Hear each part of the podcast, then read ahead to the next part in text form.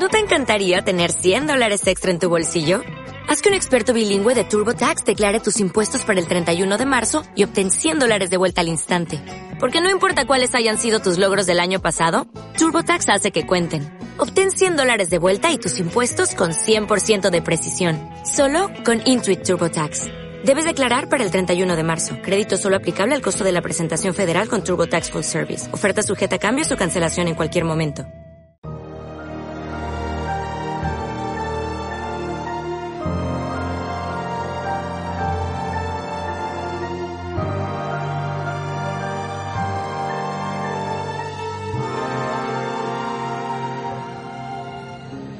Have to go back!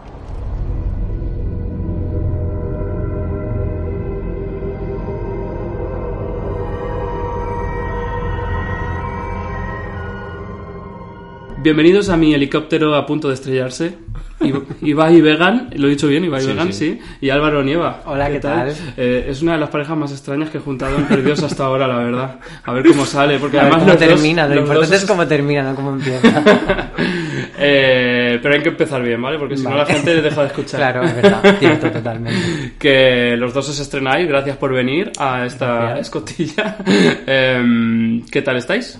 Pues muy bien.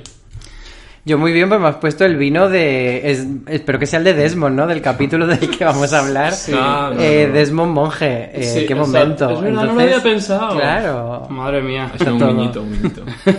Eh, sí, yo, yo es que soy bastante borracho como Desmond, la verdad. soy bastante de darme la bebida y hoy es lunes, eh, llegamos al final del día, gracias por venir a estas horas y yo necesitaba el vino, así que aquí estamos. Que bueno, sois fans de Perdidos, hacía mucho tiempo que no hacía esto. Eh, contadme vuestra relación con Perdidos, claro. A ver. Ibai primero. Esta pregunta viene muy al cuento. Sí. Porque. Venga, yo, ponnos, ponnos en situación. A ver, por, por alusiones. Por alusiones, no. Estaba escuchando yo para prepararme por los últimos capítulos. Y, y estabais hablando de que había fans que no conocían el final de Perdidos. O sea, que no entendían el final de Perdidos. Y de repente Andrea suelta mi nombre. Y entonces digo, joder, pues a ver cómo voy yo al siguiente episodio cuando la gente va a pensar que no sé nada. Y no, a ver, es verdad que yo cuando le hice la entrevista a Andrea hace dos años.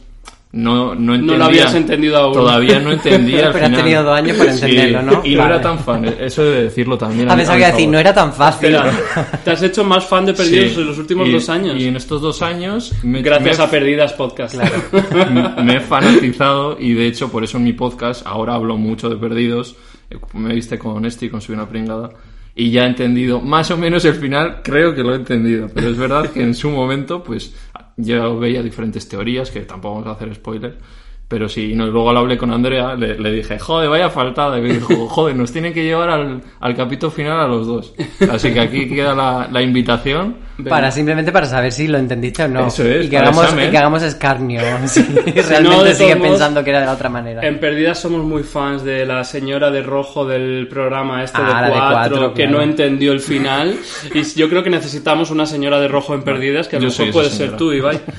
Eh, sí, pues de bueno está, eh, que yo a Andrea además le quiero muchísimo, o sea, le tengo mucho aprecio, porque fue de la primera que vino a mi podcast en persona, entonces, joder, le tengo un aprecio de, de que fue ya la que abrió la veda de la verdad es que es más maja que las pesetas Sí, sí. aquí. Igual, yo le dije, tengo un podcast de Perdidos, ¿quieres venir? Y ella sí. Total, o sea, Y- y- Cuéntanos cómo se llama tu podcast. Que Animales humanos, ah, muy humanos. bien. No, pero sí, créeme, él no necesita la publicidad.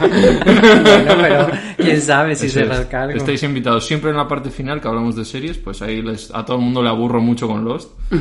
y ya mucha gente ahora, me, seguidores me escriben que están viendo Lost y tal. Es que eh, mm, todo esto, tú estás aquí porque Esti, se dio una pringada, fue a tu podcast y dijo, mm, yo voy a un podcast de perdidos y tú dijiste, ¿qué cojones ¿Cómo? que me inviten? y eso, y ahí así, así hemos llegado. Vale, entonces esa es tu relación con perdidos, que ya la entiendes. Exactamente. y que me he fanatizado, es decir. sí. ¿Pero cuántas veces la has visto? Pues este- en dos años, en esos dos años, desde la entrevista a Andrea, me la he visto dos veces. O sea, el ritmo es bueno. Espérate, porque está Álvaro. Hay una gata sí, así sí, intentando sí, acabar con mi, siendo- con mi jersey siendo acosado de por- Irlanda. por- por Pepa. Pero, pero mientras solo quiera acosarme a mí no pasa nada, pero que no me destroce el jersey, por favor. No, bueno, cuéntanos tu relación con perdidos. Pues mi relación con Perdido es como la mayoría de la gente de mi generación, de los millennials que descubrimos la serie en esa época, 2004-2005. Pues yo, a ver, yo soy más de, por ejemplo, de Mujeres Desesperadas, me gusta mucho más, pero reconozco que he perdido esa serie que nos enganchó a ver la serie de una forma concreta que era seguirla religiosamente, no era pues como antes veíamos Sena en la tele y no, no la seguíamos capítulo a capítulo con ese orden y tal, y sobre todo a volvernos locos en internet, a buscar teorías, a meternos en el foro de tuseries.com a, mm, o sea, yo recuerdo teorías bíblicas de Aarón, leerme la Biblia entera Hombre. para ver por qué Aarón se llama Aarón y qué implicaciones podía tener eso y luego su puta madre. A ver, se volvió bastante bíblica al final, un poco sí, ¿no? Sí, pero muy de pacotilla. No, no, realmente no, no le sacaban Bueno, bueno, ya estamos. Faltando perdidos. Yo- eh, hay quien me dice que solo traigo eh, invitados ¿no? que odian la serie. No, a ver, yo voy a decir una cosa. A ver, traigo invitados que son críticos, pero nadie odia la serie, si No, no, no no, estaríais aquí. Le tengo mu- mucho cariño y de hecho creo que me falta una nueva perdido. De hecho, este año cuando veía 1899 decía, esta serie me está dando un poco lo que me daba perdido de eso de hacer teoría y tal, y echo mucho de menos eso. Y, y verla semanalmente, y luego viendo ahora los capítulos que nos ha tocado ver, también me he dado cuenta que soy capaz de disfrutarla mucho más sin, sin la losa de esto nos lleva a algún sitio, porque ahora veo cosas de, bueno, vale, pues esto no va a ningún lado, nos están timando, pero es divertido, entretenido y me gusta que jueguen con ello. Eh, ah, ¿Se puede hacer spoilers de todas formas? Es una- Eh, pre- preferimos que no, porque hay gente realmente viendo la serie eh, por primera vez al ritmo del podcast. Vale. Pero si quieres comen- comentar algo, coméntalo y si veo que no te corto. So, you're like one of them, huh? I'm Juliet. I remember you from the dock, where you put bags on our heads after you shocked us. I had the day off.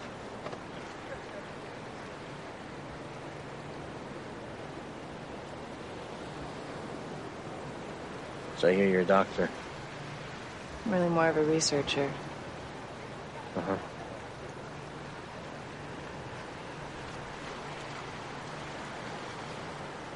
They send you over here to keep an eye on me. Okay. The last one of you guys that came over here, Ethan, he kidnapped Claire and Charlie got upset. Buried him over there. Vale, vamos a entrar ya en, el primer capítulo que vamos a, a comentar, que es One of Us, el, el capítulo 16 de la tercera. Ya vamos llegando a esta, al final de la tercera, que ganas tengo. Eh, está dirigido por Jack Bender y escrito por Carlton Cuse y Drew Goddard. Y os cuento la sinopsis rápidamente. Jack, Kate y Said vuelven al campamento con Juliet, que no es precisamente bienvenida. Jack confía en ella sin reservas, pero los demás no olvidan que ha sido una de los otros. Y entonces Claire cae repentinamente enferma, así, así sin venir a cuento, y Juliet será la única capaz de ayudarla por, por casualidad, ¿sabes? No, nadie sospecha nada. Y en los flashbacks descubrimos cómo Juliet llegó a la isla y cuál era su misión, que era conseguir que las madres den a luz en la isla donde ningún embarazo acaba bien. Eh, a ver, para empezar yo diría que hay mucha mm, mucha mitología que se revela en este, capi- en este capítulo, ¿no? Sí, lo de la maternidad sobre todo, qué pasa y de dónde viene, cómo reclutan a Juliet, ¿no? Con el Ethan ahí. Es Ethan, ¿no? Sí, Sí, pero- Ethan. Ethan, mm, que siempre tiene la cara esta de como... De, de- De soy malo, ¿no? Sí, Como sí. de- de soy malo y hago como que no, todo el rato. o de eso, o de estoy deshidratado y tengo una ojera aquí horrible, fatal. Pero a mí esto de, del tema del embarazo, todo el rato me estaba resonando en la cabeza. Pero ¿y qué? O sea, quiero decir, ¿por qué le damos tanta importancia a la gente? No se puede quedar embarazada en la isla cuando hay eh, 100 millones de kilómetros cuadrados por el mundo donde te puedes quedar embarazado. Y la gente que está en la isla es gente rica con submarinos. O sea, yo entendería que fuese un drama si estuviesen ahí atrapados. Pero si son gente que puede salir fuera, preñarse, embarazarse, eh, parir y volver a la isla con su hijo, What's the point de todo Pues no esto? lo había pensado en absoluto. no, pero bueno, sí que es verdad que Ben tiene como estas reglas de eh, que tienen que estar, Claro. eh, in- vamos, aislados, mm, incomunicados y que no pueden salir de la isla. Claro, pero ¿por qué es tan grave que, la, que no puedan las mujeres quedarse embarazadas y tener hijos en la isla? O sea, realmente. Es- a ver, estoy totalmente Sirve de acuerdo. para algo, o sea- creo, creo que le damos muchísimo peso a la, a la procreación y más en un mundo que, está, que se va a En el que nadie queremos Pero procrear bueno, ya. dentro de la trama de Perdidos, pues es una, es una parte de la mitología muy Sí, bonita. o sea, mm, como bueno, mm, entendería, o sea, me parece más interesante la parte del cáncer, por ejemplo. Pues Sí. vale, como vale, aquí en esta isla hay cosas guay que no pasan fuera. Pero lo otro, mm, no le veo tanta En este importancia. capítulo sí que lo del Ben, lo de sus reglas, se ve mucho, ¿no? De, porque Julia le insiste tan de que traerse a su, a su hermana. Luego está tenemos el tema del cáncer de, de por qué no puede venir ella si se supone que aquí se cura el cáncer, ¿no? O sea, por- ¿de dónde viene? No, es que Jacob me ha dicho, ¿no? Es, es Y mis una- huevos toreros todo el rato, porque es como en plan, ¿por qué? Pues porque no, ¿por qué no puedo salir? Ah, ¿por qué no puedo llamar por teléfono? ¿Por qué no?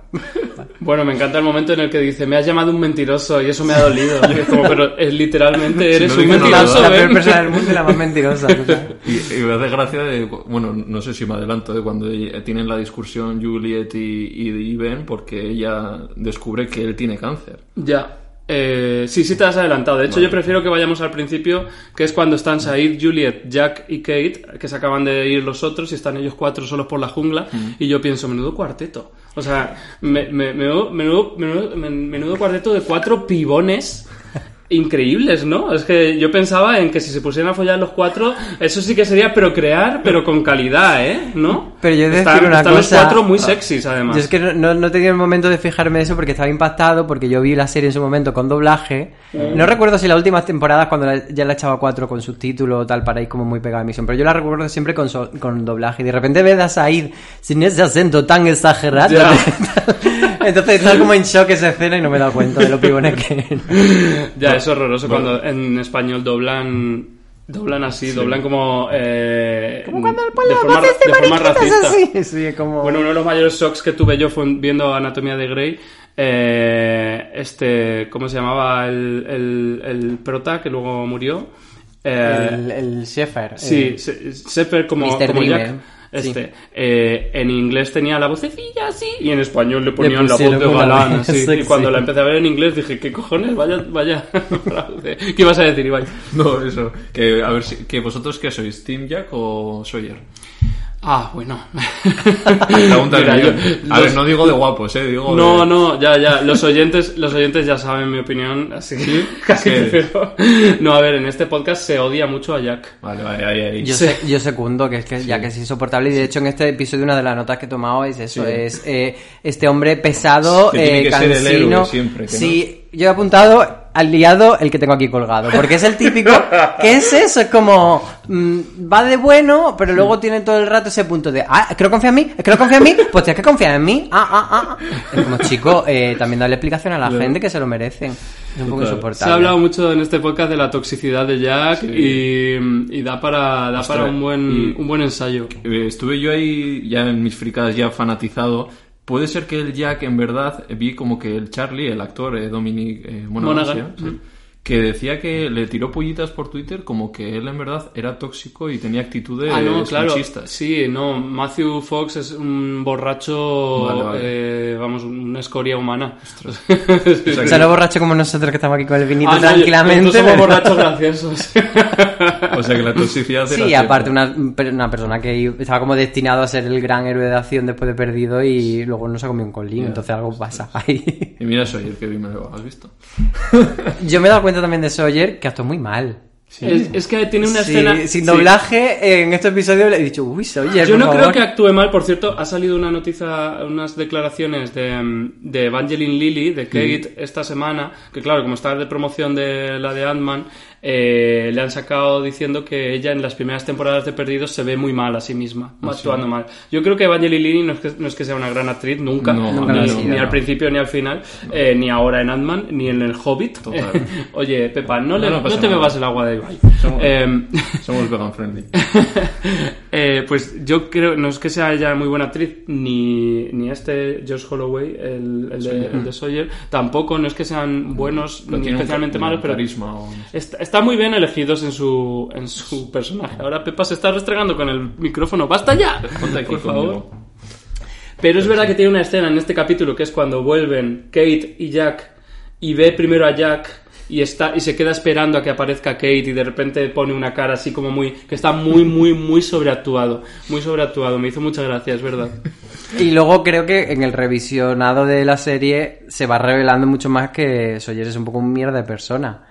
Que nos hacía más gracia en los 2000 ese chico malote y ahora es como Claro, un poco gilipollas, igual no mucho más tóxico y pero aún más- así me parece que la evolución del personaje es brutal, o sea, de cómo empieza que lo odia a todo el mundo, la toxicidad, eh, los- y luego acaba ahí con Juliet, muy bonito. no Bueno, sé. spoilers, spoilers, spoilers. spoilers. Hostia, mierda. Bueno, yo como hetero digo, bueno, ahí hay una, una deconstrucción de masculinidad, no tanto, pero yo, bueno. yo creo que son, eh, son opuestos, Jack y Sawyer. Sawyer es, es un personaje que va como de outsider, de, de chungo, de a, mí, no- de a mí no te acerques, que te vas a hacer daño y tal, y luego es un osito de peluche. Exacto. Y Jack va de... eh, Soy un osito. Soy un osito de peluche, y luego mm, cuando le quería dejar la mujer, Sara, que son los primeros flashbacks de esta temporada, eh, Esa era la que era la de Modern Family, ¿no? eh, sí, eh, no, deja, no dejaba de acosarla y de, y de perseguirla, borracho perdido también. A mí otro. yo creo que solo me funciona Jack como binomio con respecto a Locke. Lo de hombre de fe, hombre De ciencia. de ciencia, ok,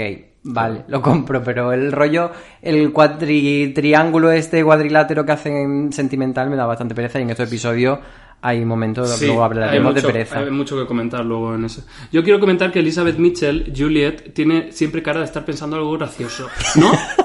¿No? ¿No? Nos, nos da la sensación así como que le hablan y ella le están diciendo, eres una hija de puta, fuiste de los otros, tal. Y ella les mira así como... "Mm, Se está partiendo por dentro y eso le da como más carisma, ¿no? Es que ella es muy carismática, Sí. mm, es más carismática que mejor actriz, porque es verdad que luego en todo lo que ha hecho después tampoco ha tenido mucho éxito porque es que no tal. Pero aquí está muy bien elegida y yo he de confesar que era mi personaje favorito de Perdidos. Cuidado que me contaron hace poco en otro capítulo que estaba en eh, no sé qué del Santa Claus.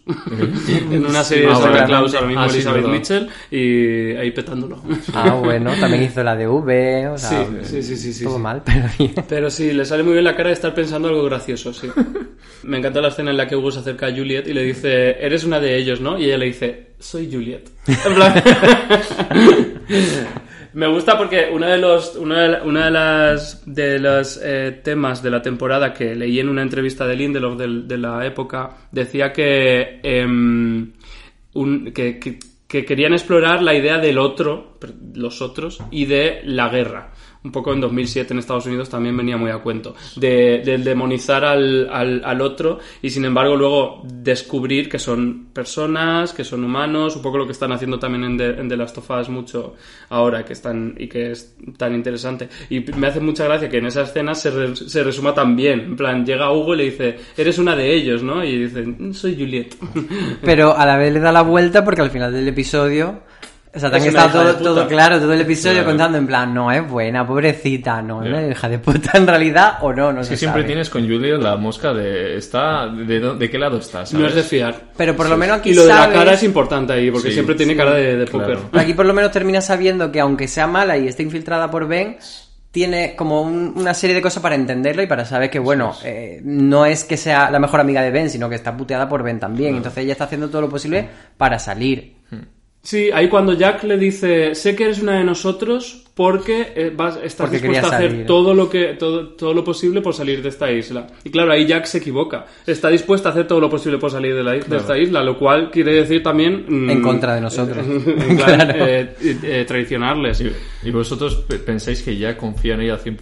O sea, Sí, joder, es que es tontísimo. Yo creo que tiene, eh, está encoñado vivo. Total. Y es como en plan, pues como guapa, como me gusta, pues, pues ya está, pues confío en Yo ella. tenía la, viéndolo otra vez digo, yo qué sé, igual dice, venga, ven, ven con nosotros e intenta jugarnos la que, que yo soy más listo, ¿no? Ahí esa mosca ahí, pero no sé. Sí, además porque él no quiere nunca de- de- descubrir a la gente, decirle, explicarle por qué confía en esta señora.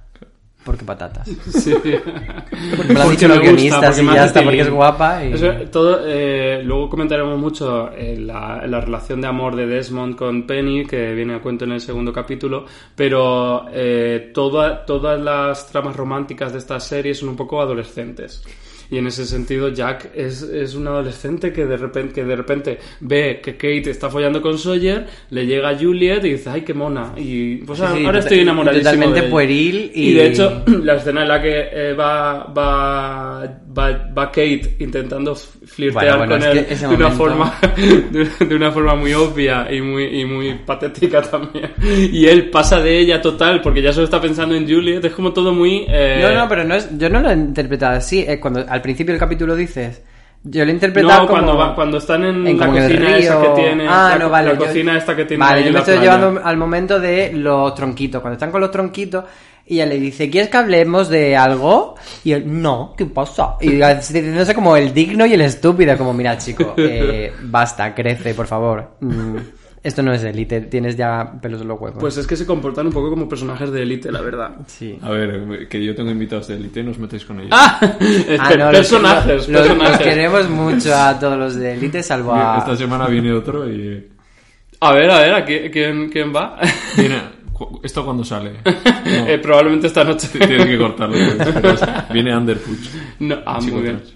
Muy Ah, bien. Pues, eh, a ver, mientras no vaya el guionista que me odia, por lo Sí, demás. ¿eh? Ese- no es el mismo, me dijo Mariano que es el mismo de Alsai de clases, ese guionista, puede Carlos ser. Montero. No, era de física o química. ¿no? Sí, no te metes con soy de clase. Sí. Ah, también. Pero a mí no me odia, yo no le odio a él. No, no, yo no le odio a él. Y, y Vamos a enti- y entiendo, que, me- y entiendo que me odie a mí, la verdad. Vosotros como... ¿Tú eres guionista también? O sea, o- Eh, no, mm, no. No, No, porque nunca he escrito un guion, la verdad. ¿Qué, qué te parecen los guiones de Lost? Eh, ah, pues a ver, hay de todo. A mí, joder, es que, claro, también he hablado tanto de perdidos que a veces prefiero que habléis vosotros de perdidos. Eh, pero eh, los guiones de perdidos me parece que son una obra maestra de, la, de manejar la tensión, manejar la información, sorprender. Es Mm, Y luego hay otra, pues eh, sigue las reglas y promete lo que, o sea, y da lo que promete, no.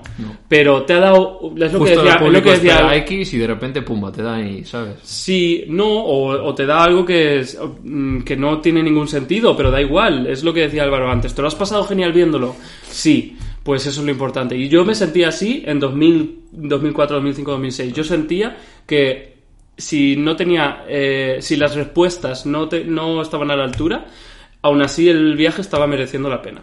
Y de Y- hecho y- yo me enfadé mucho con la sexta temporada y no me enfadé con la serie entera. Yo no dije, buah, pues esta serie es una puta mierda. No, dije, gracias por estos seis años de, eh, de, de tío vivo. Vaya. Sí, a mí también el, el enfado del final no fue tanto con el último episodio y el kebab, que no voy a dar más detalles, pero es un kebab, y todo eso, sino con la última temporada porque es eh, deleznable y porque va como pollo sin cabeza. Sí, yo estoy contigo. sí. Pero creo que, que- y además estos dos episodios son bastante buen ejemplo de eso. O sea, el primero te está contando, te, te acaba con un misterio que es sobre Juliet y te quedas como arribísima de, Eso es. vale, ¿y qué pasa con Juliet? Y luego el otro dice, pues ahora vamos con Desmond y te voy a contar una historia que no tiene nada que ver y te voy a meter viaje en el tiempo, vamos a jugar con viaje en el tiempo, no, con profecías y con su puta madre, pero dice, pues me lo estoy pasando bien. Total.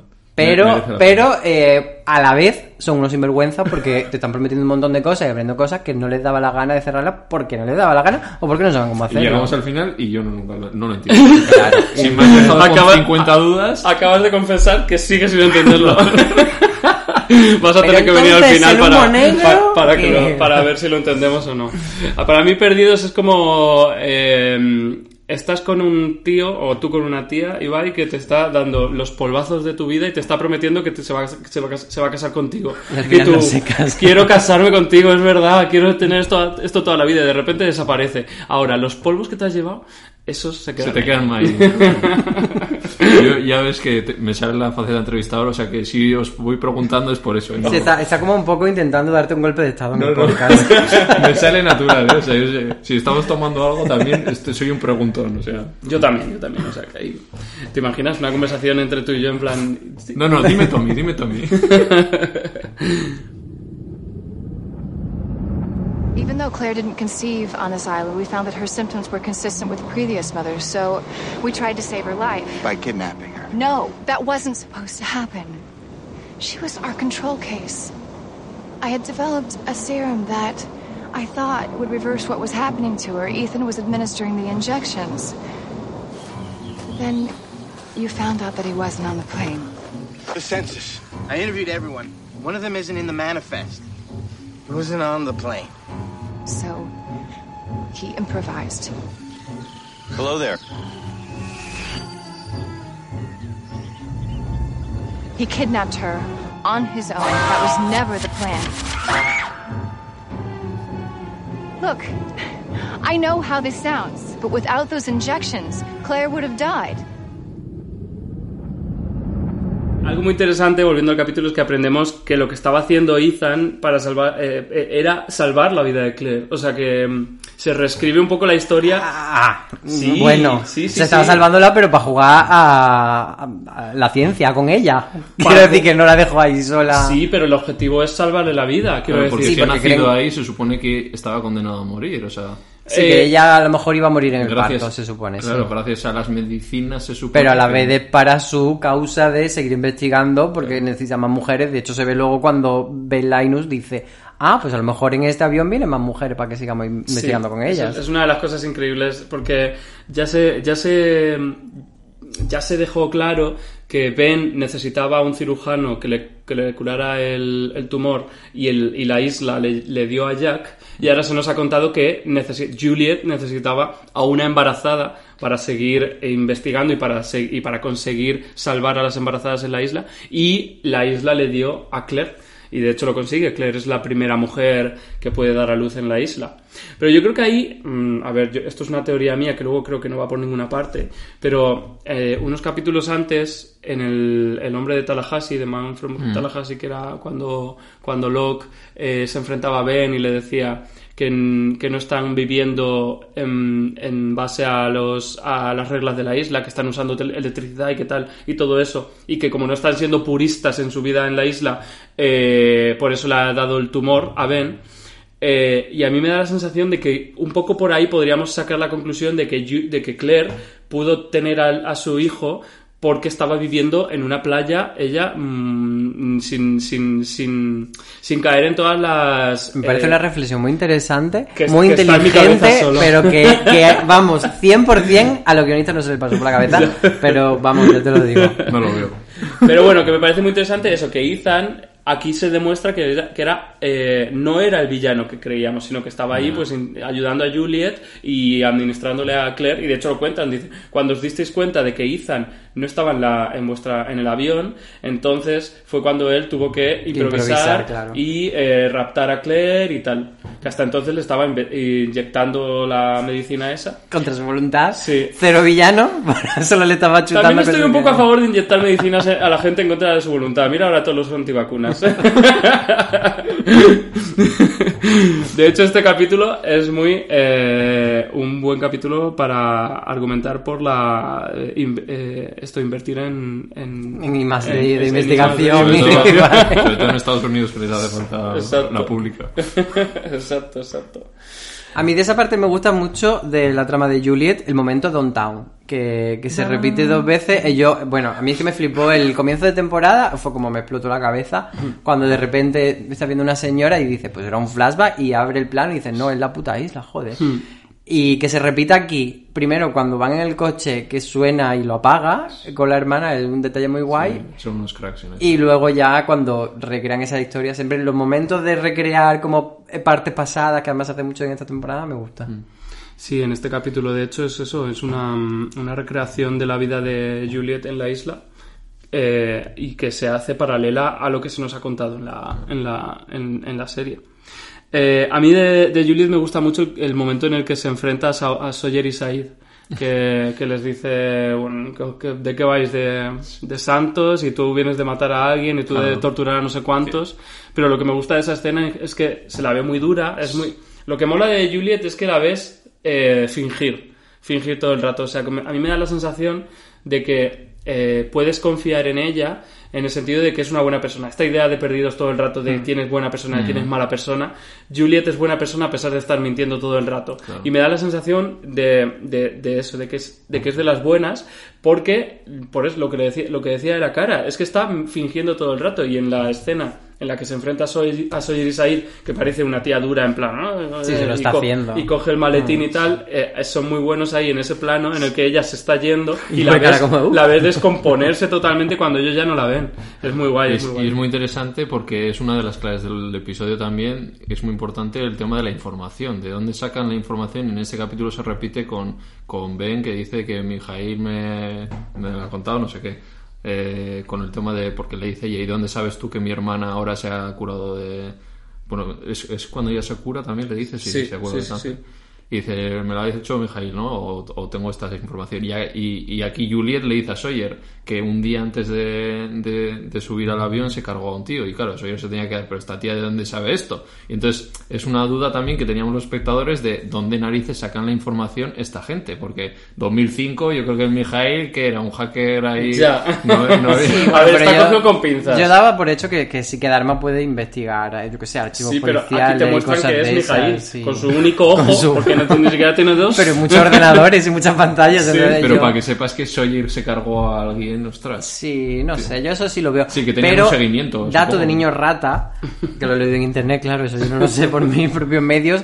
eh, En este episodio hay como fallo de continuidad con ese tema de que en los primeros episodios se cuenta como que lo ha matado tres o cuatro días antes, Claro, no el día antes. Porque está que- detenido días antes. Claro, estaba detenido, entonces. Sí, hay varios, hay varios fallos en este capítulo. Lo cual no nos lleva a lo de antes, es que era uno sinvergüenza que no se preocupaba ni siquiera por tener una, una mínima continuidad de decir, oye, en el capítulo 4, ¿qué dijimos? Ah, da igual, ya no se acuerda la gente. Entonces, para ti, de la información, ¿de dónde la sacan? No, no, de ahí. de no, no sé, internet, totalmente. sí. no. de buscar en internet. O sea, tendrían la lista de los pasajeros del océano y se pondrían en Google a mirar. Bueno, Ibai, vamos a pensar que tenían- Ibai, presentador podcast, a ver cómo se llama. Y ya está, vive no sé dónde.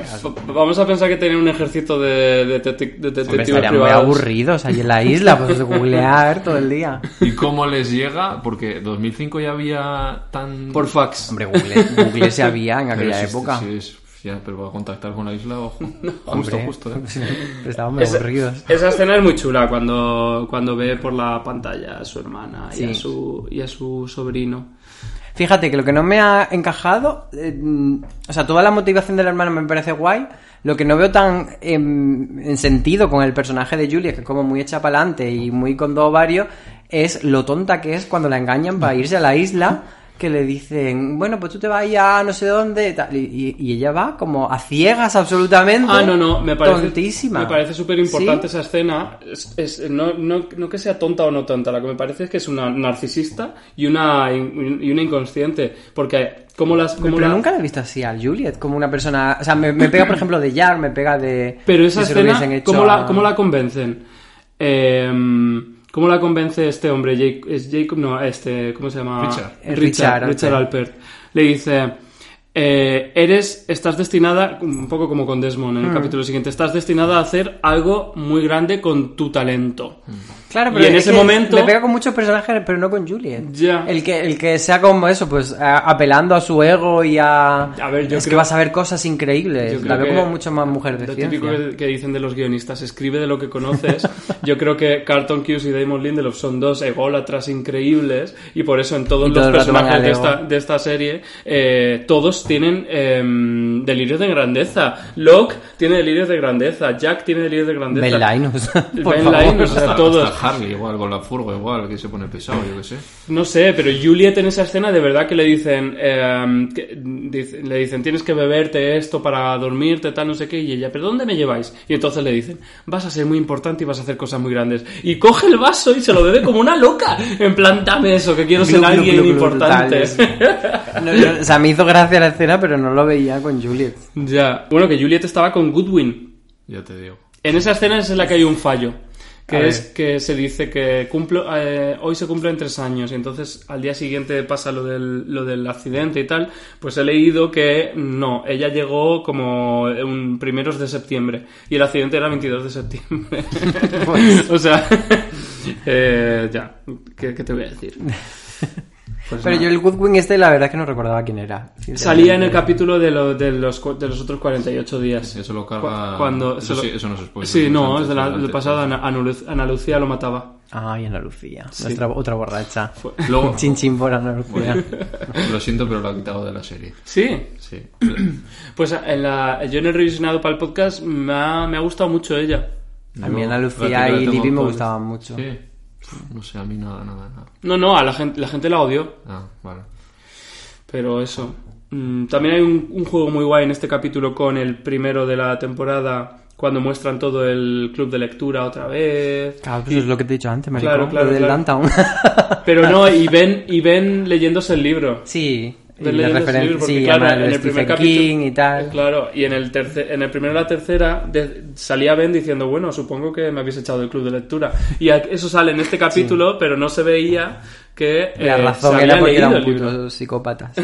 bueno, esa parte sí. Eh, pero eso, pues sí. Yo ahí he tenido un momento de mátalo, mátalo. Mátalo, Coge el Juan. cuchillo y mátalo. Si me quieres, Juan, mátalo, por favor. Era como, A por ver, favor, dices. a ver, claro, que era como, señora, pues si no te deja salir de la isla, pues por lo menos te quedas tranquila, mátalo.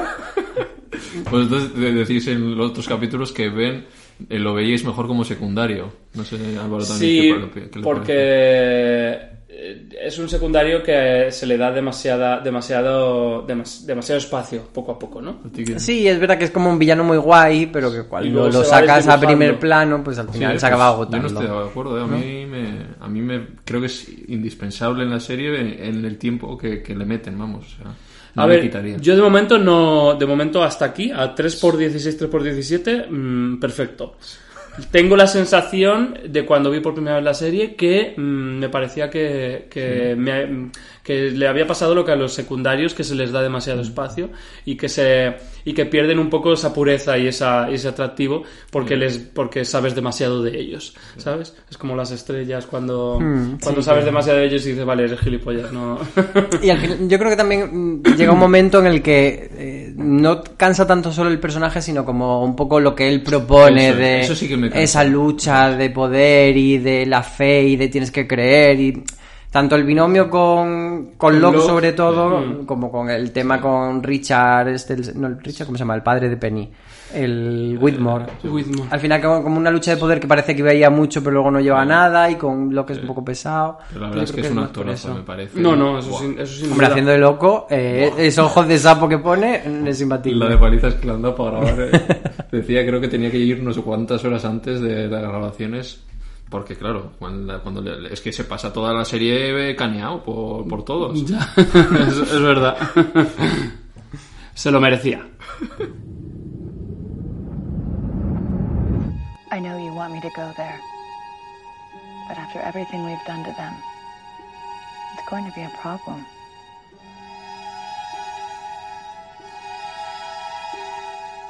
We've activated the implant in Clara. She should be symptomatic within the next 48 hours.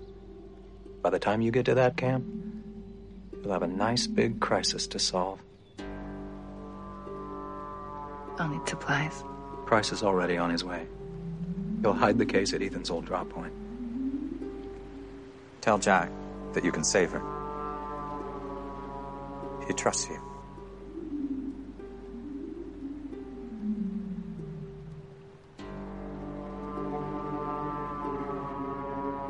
Are you all right?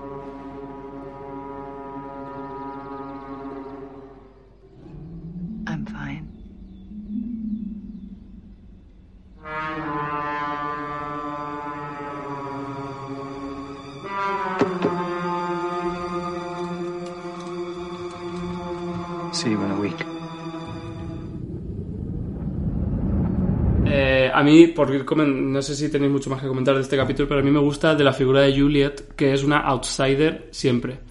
O sea, en, en los fla- en los flashbacks te están contando que era un outsider con los otros. eh, y además lo dice al principio cuando le dice a su hermana nunca voy a pegar con esta gente nunca voy a estar a gusto y es, y es verdad que luego pues eso se siente si- ella se quiere ir de la isla no se siente no se siente forma- parte de ese grupo y, y, sin embargo en el presente la vemos también siendo mm, no aceptada por, por tal eso, eso lo hace un personaje aún más guay yo creo es uno de los mejores No la personajes de la puedes serie yo creo. clasificar en ningún... no y nadie la quiere es un poco patético en realidad Pero la quiere el espectador. Sí, Es total. La- y la Era quieres por eso, de hecho. Yo es mi de, vamos, de, las, de las chicas era mi crush, vamos. Sí, Juliet. bueno, es que además sí, es súper... Y- Ya te digo, Juliet, Kate, Said y Jack, me parece Sí. al principio del capítulo que dan para... dan para paja. Eh, bueno, pues ¿tenéis algo más que comentar de este capítulo? Yo lo único que me parece que es como un poco cansino el tema de las embarazadas. Sí, eso Eh, y también como que no solo en la serie, sino que me parece como un tropo muy recurrente también del cine de terror, del terror de y ahora se te embaraza el demonio. Es un poco tirar de ese recurso que me parece un poco vago y tirando Hombre, es que a imagínate, los hombres guionistas uy, se ponen a pensar en el cuerpo de la mujer eh, dando a luz a algo y, y se le vienen todos los terrores a la mente. Sí, además que hay un momento cuando dicen, cuando revelan eso y tal, y dicen entonces la mujer embarazada y hacen como un chan chan chan y sale Sun como ¡Oh! Que Sun también va a caer. Y juegan con nuestro, nuestro corazoncito que la queremos mucho. Ya. Es verdad que Sun era de, las de los personajes que más te hacían sufrir, Sun y Jin, las relaciones que más te hacían sufrir, en plan, por favor, que sigan juntos. Que sigan juntos a pesar de que él era un puto tóxico de mierda. Eh, bueno, sí. Pero él era tóxico y iba a la cara. Él te pegaba una hostia. ¿Sabes? Prefiero eso antes que a Jack. Ah, bueno. un maltratador, pero de los de toda tápate, la vida. tápate, puta. Pues eso es más... Es va de cara. Y luego tiene buena deconstrucción también. ¿no? Claro, Sí, luego, sí. luego se da cuenta... Jack nunca se da cuenta. Es verdad. Él tira para adelante siempre. Oh, Dios mío. Nada, he dicho, puedes he dicho pasar cosas, al- he dicho cosas sí, te vas a horrorosas. tener me que van a cancelar. bueno, Puedes pasamos... pasar al siguiente, Sí. sí. Eh, claro, llevo ya la copa de vino. Bueno, venga. Like when you knew Claire was drowning, isn't it? That's why you got the first aid kit. Someone's gonna get hurt. Is it me? No. It's just a precaution. Look, dude. You want me to take you to the wire? I want an explanation.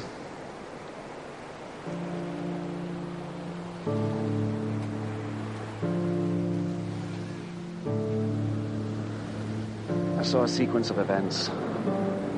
Things that are gonna happen. What'd you see? It was. Was like a sort of jigsaw puzzle. Only I didn't have the picture in the box, so I don't know how the pieces fit exactly, but. But one of the pieces, the first one. It was you pulling the cable out of the sand. So what are the other pieces? I tell you that. It'll change the picture in the box. So what? Isn't that the point? Preventing something bad? Not this time. So you're not trying to stop something from happening. You actually want it to happen. Catch 22, dirigido por Stephen Williams y escrito por Jeff Pinkner y Brian Kevogan. Y la sinopsis es que Desmond tiene otra visión de la muerte de Charlie, pero esta vez está relacionada con la llegada de alguien a la isla, alguien que podría ser Penny. Entonces Desmond se propone hacer que la visión se cumpla. Y en los flashbacks descubrimos que Desmond fue un monje durante un tiempo. Esto es importante, ¿eh? Monje. Es que eh, realmente Desmond le adoramos. O sea, yo creo que es un personaje que, que nos cae bien, ¿no? Bueno, Yo creo que en la entrevista a Andrea le dije que no me molaba nada y estos años lo he admirado y, y cada vez soy más fan de Desmond. Y esta última, por ejemplo, que me he visto, muy fan. Y ahora eh, entiendo todo y cuando entiendes todo creo que te encaja mejor el papel Hombre, muy importante. era un hombre que estaba hecho para molar. Me extraña que hayas tenido Pues que no, necesitado tres vueltas tío. de perdido para que te mole. Yo creo que mola por su trama, no por el personaje en sí mismo, porque al final el personaje realmente su conflicto y está muy, muy subrayado todo el rato es que es que era un cobarde y estaba huyendo siempre de, de bueno de sus relaciones, porque lo que aprendemos en este capítulo es que huyó de una relación antes de huir de la de Penny, que es como tío, pero ¿por cuán- ¿a cuántas mujeres vas a dejar? Sí, pero es como el cobarde que en algún momento entiendes, supones, que va a tener que hacer frente y sacar las agallas y enfrentarse. y que pues, va a hacer algo como- grande con su vida. Esta, Exacto, idea, esta es- idea que se repite en la serie de que está- estamos predestinados a hacer algo grande, que yo creo que es algo que nos Sí. toca también en el corazoncito a todos, ¿no? En plan, mi vida va a tener sentido. Y que en este episodio también se, se remarca un poco de, pues eso, de afrontar tu destino de una manera u otra siendo valiente. A ver, yo también lo del monje, no sé, eso sobra también. ¿eh? A ver, es que es un pesado, literalmente es un pesado porque eh, deja a su primera novia y se pone y se mete a monje, en plan, he he tenido la llamada eh, de los Javis y luego deja a su segunda novia Penny y se mete al ejército. Es como, hijo, ¿y después a qué te vas a meter? Pero la trama podían haber eh, menos tiempo de, de cuando está ahí con lo del tema del monasterio. A mí me sobra. Sí, no son sé. flashbacks, son flashbacks un poco... O sea, es una mierda de, de trama flashback. O sea, yo creo que eh, lo pensaba viendo el episodio que yo creo que lo único era como que dijeron en la sala de guion, ¿qué podemos hacer como que sea sorprendente? Y es verdad que la sorpresa te la lleva cuando dice, hostia, Desmond Monje, y di- pero luego ya no va a ningún lado. Bueno, Pero- que lo fuerte es que llama brother. esa idea. Llama brother a la gente por esto. O sea, ¿no? Llega- o sea, se, se ve la escena en la que. No había pensado eso. no, claro, le dice el, el otro monje, le dice brother. Y el brother. Y ya como que se le queda y a partir de ahí llama brother a Es todo el mundo, sí. fíjate. Yo creo que la hicieron porque, eh, no sé, eh, mi teoría es que han hilado el tema del vino, porque ahí sabes que están todo el día con lo del vino y que está tiki tiki, y luego va con Harley, con Charlie, y se le pegan también al, al, al vinorro. Y digo, igual para hilar de una forma de realización de vino-vino, Pero, ver, yo creo pero que. hay millones de cosas que puedes hacer con vino. por buscar una explicación. No echa- tú no echártelo porque te Yo no- no sé cómo se echa este vino. Es que está tapado. Ah, vale. Vosotras no lo veis, pero aquí yo estoy con agua y estos dos están metiendo cada copa de vino. Eh, Claro, porque No, yo me- es yo- un lunes y hay que darle un poco Yo me he a- tomado una y ya no me voy a tomar más porque ya estoy un poco piripi. Em, y por la dieta, en realidad. Ah, pero esto es fruta. El vino es fruta. Eso es cierto. Eh, sí, sí, sí. A ver, Desmond. em, El ser ver, monje. O sea, que, es que no va a ningún lado, porque además... A ver, Es sí que es verdad, Penny, sí que es verdad que el, el guion, lo que, lo que te cuenta un poco este capítulo, es la idea de las, de, de- del sacrificio, ¿no? Porque en el presente está pensando en sacrificar a Charlie, que esto ahora lo comentaremos, y en el pasado eh, le, le enseñaron en, el, en ese monasterio la, la- el, el concepto de O sacrificar. sea, con cero sutileza, porque No, no, no, está en una trama viendo si sacrifica o no a Charlie y luego el monje le dice que lo ha apuntado, literalmente, abro comillas, el valor del sacrificio. Sí, sí, sí, sí, no, no, no es, no es sutil. no puede No es sutil, no es sutil. ¿Y, y por qué piensas como que le quiere sacrificar a Charlie? No, mm, porque... No lo pensamos, es así, cariño. Sí, pero A ver, él ve... al final es el destino, no es... Claro, pero el, el- el conflicto moral al que se ve sometido Desmond es si quiero que Penny aparezca en la isla, como lo he visto en la visión, tengo que hacer pasar a Charlie por ese momento en el que la flecha se le clave. Tengo que seguir todos esos pasos. Sí. Pero Primero por- sigo el paso pero de... Sí, Claro, es pues que es eso un- es, ese es, eh, su conflicto. Es un capítulo complejo y de hecho el título, el título es muy importante porque el título que es Catch 22 hace referencia a Trampa 22, que es una, que es una, una novela clásica de, esta, de, de la literatura estadounidense que habla de... Hicieron una serie que nadie vio Sí. porque estaba en Star Place. Exacto. Así ha acabado la cosa, claro. Que, que han tenido que cerrar. Eh, no, pero es la, es la idea de una paradoja. O sea, se utiliza esta expresión para hablar de una paradoja, de algo que se contradice a sí mismo y de hecho, eh, de algo que, mm, pues por ejemplo, en, en la novela Catch... Qué susto. Ha estornudado la gata. En la novela Catch 22 iba sobre unos soldados que para librarse de una misión tienen que decir que están locos. Pero cuando dicen que están locos, eh, el ejército les considera que están cuerdos porque están argumentando estar locos para no ir en una misión y acaban yendo a la misión. Es como una cosa contradictoria. Y eso en este capítulo se ve en los flashes de Desmond. Él ve, pues eso, ve primero el cable, después el paracaídas, tal, y después ve que muere Charlie, y después ve que encuentran el cuerpo de la, de la mujer que ha, caído de la, de la paracaídas.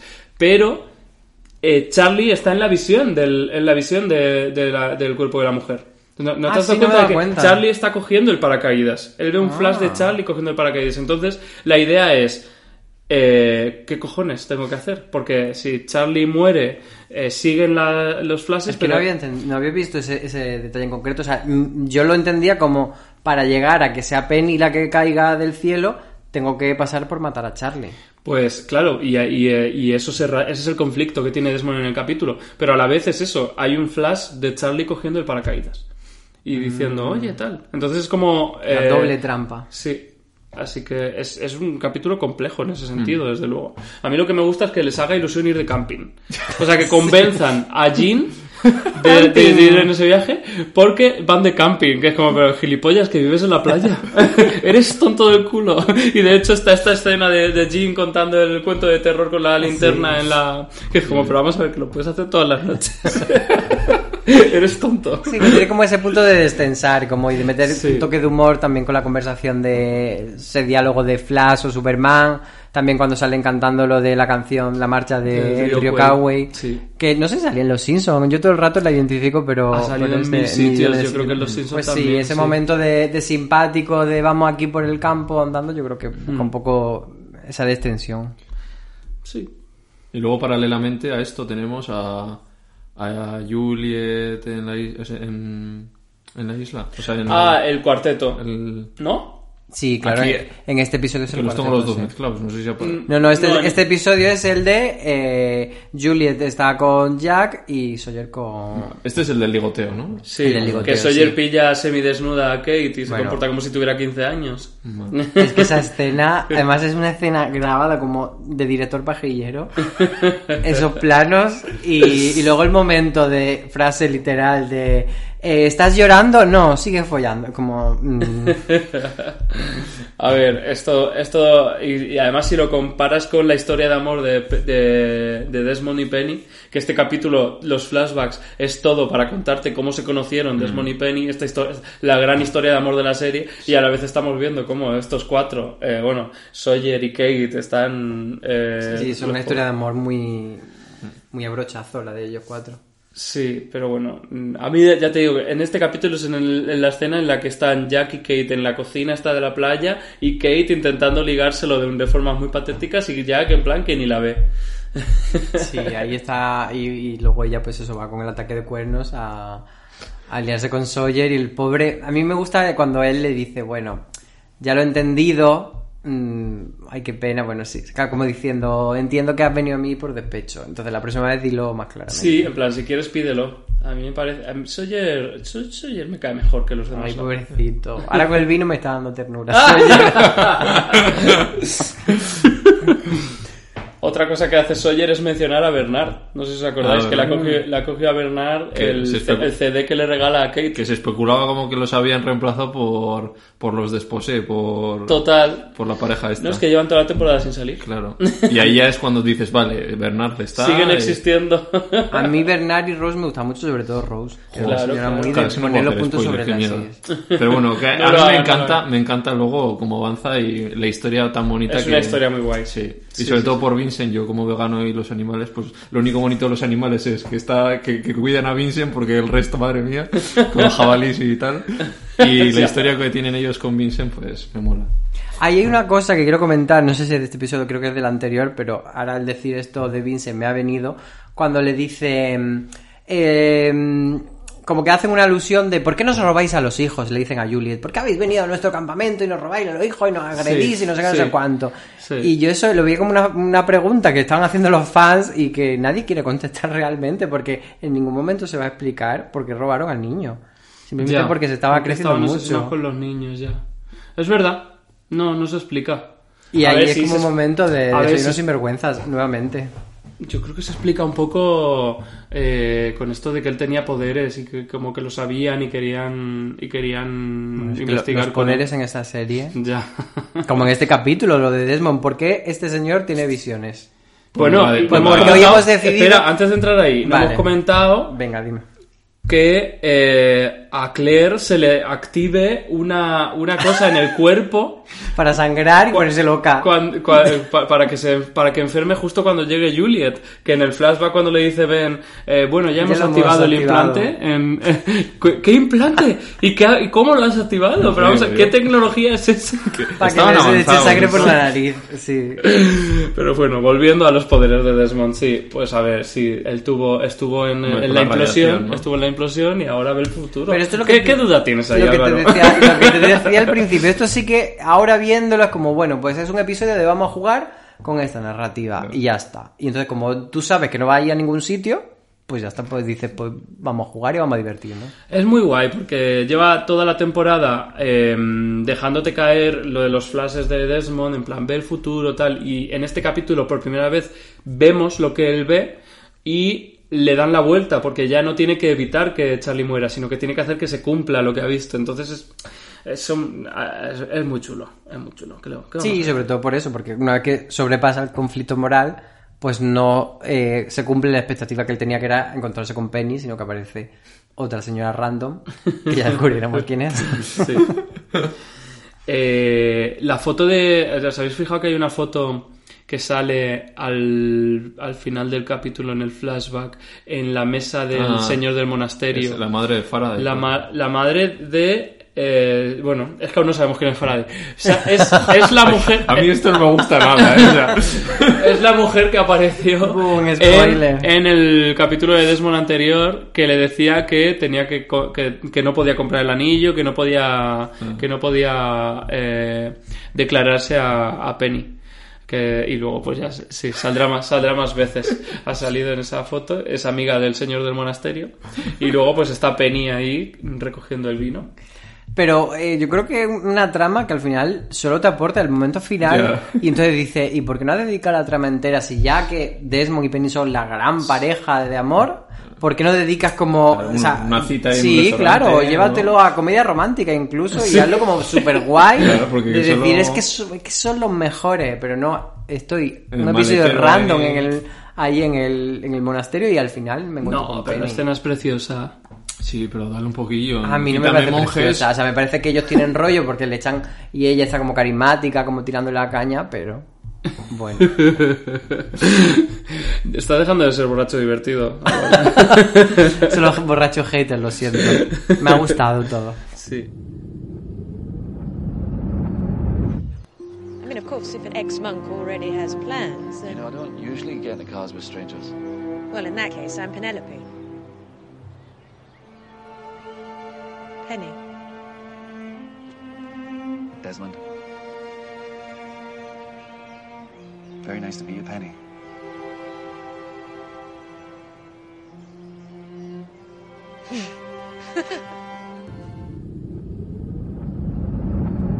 Hay otra cosa que quería comentar, que es que cuando llegan a la playa, eh, Kate, o no sé quién dice, o Jack, dice home sweet home, eh, en plan hogar dulce hogar, y cuando llega eh, Sawyer a- al- y pilla a Kate semidesnuda, le dice, Pecas, ¿estás en casa?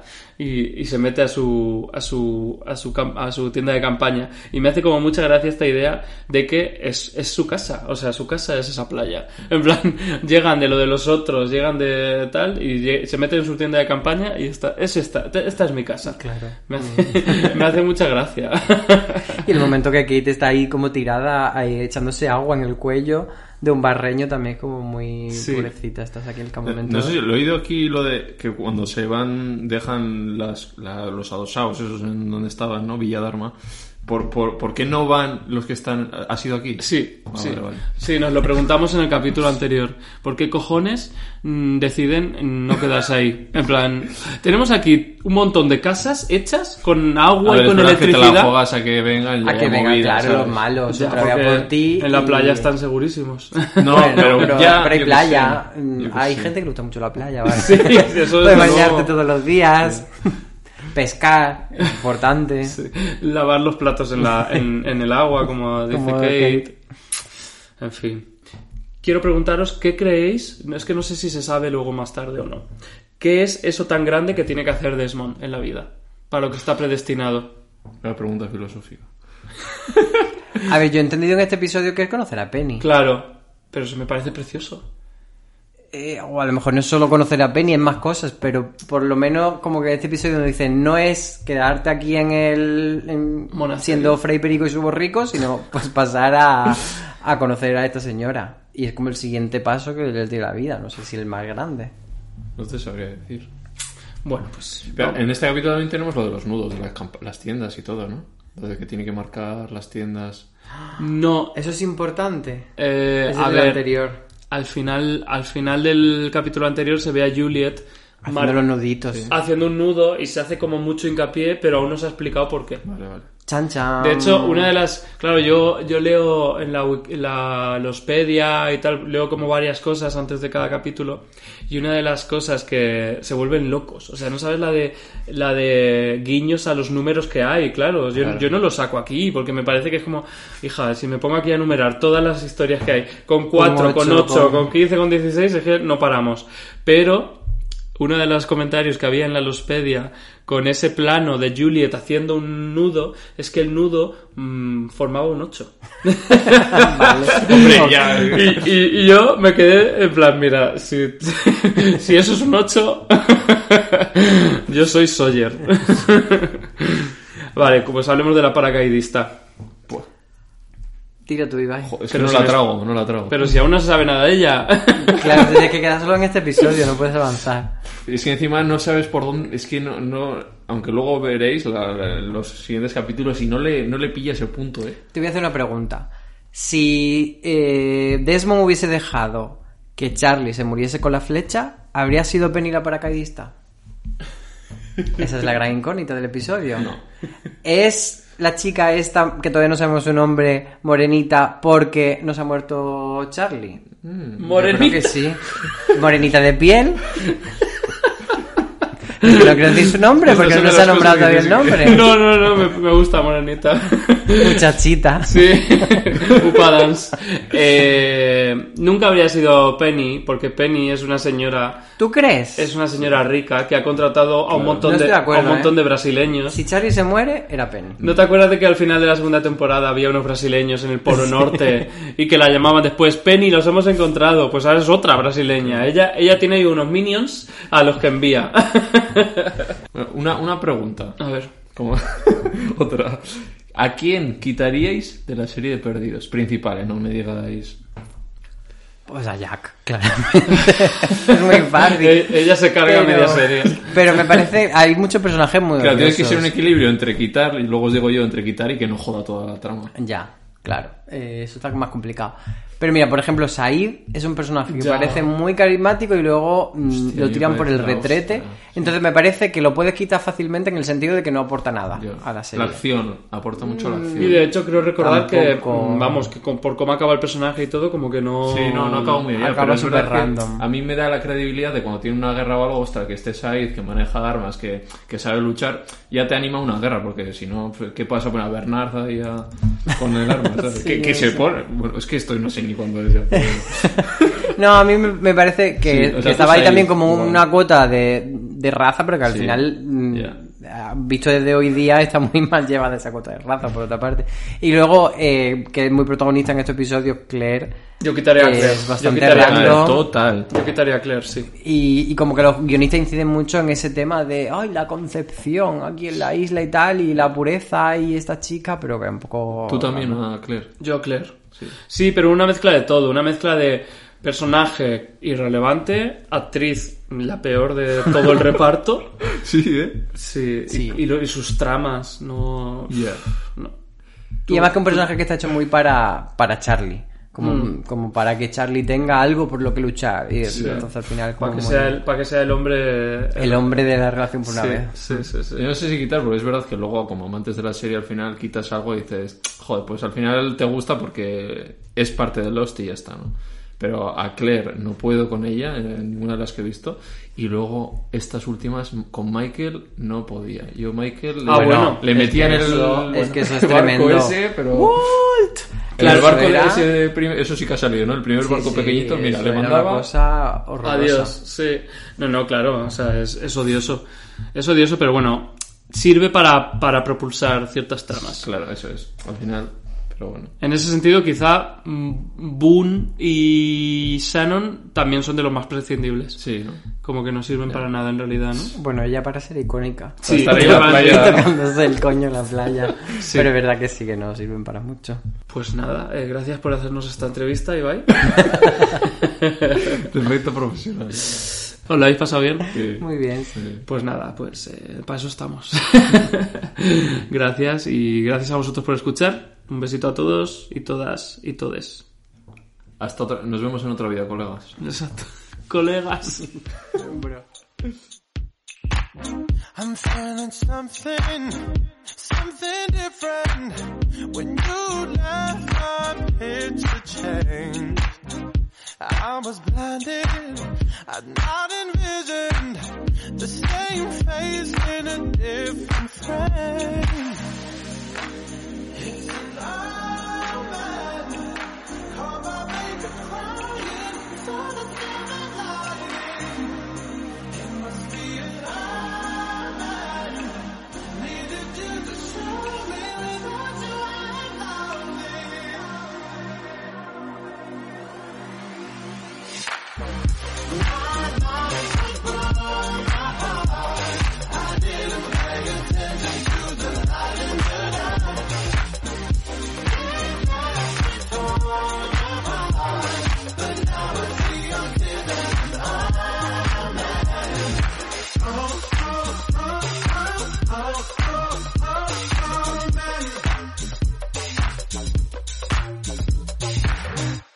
You were waiting, I was making You left me for mine. And it hit me, you're relocating And I need you by my side. Call my baby crying.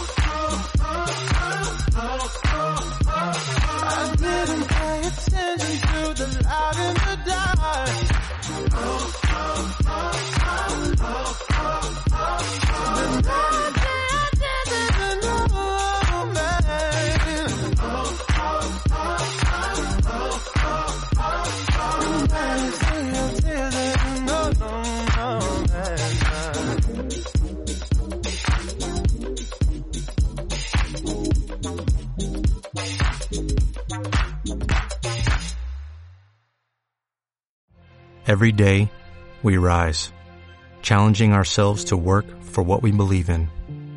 At U.S. Border Patrol, protecting our borders is more than a job, it's a calling. Agents answer the call, working together to keep our country and communities safe. If you're ready for a new mission, join U.S. Border Patrol and go beyond. Learn more at cbp.gov/careers.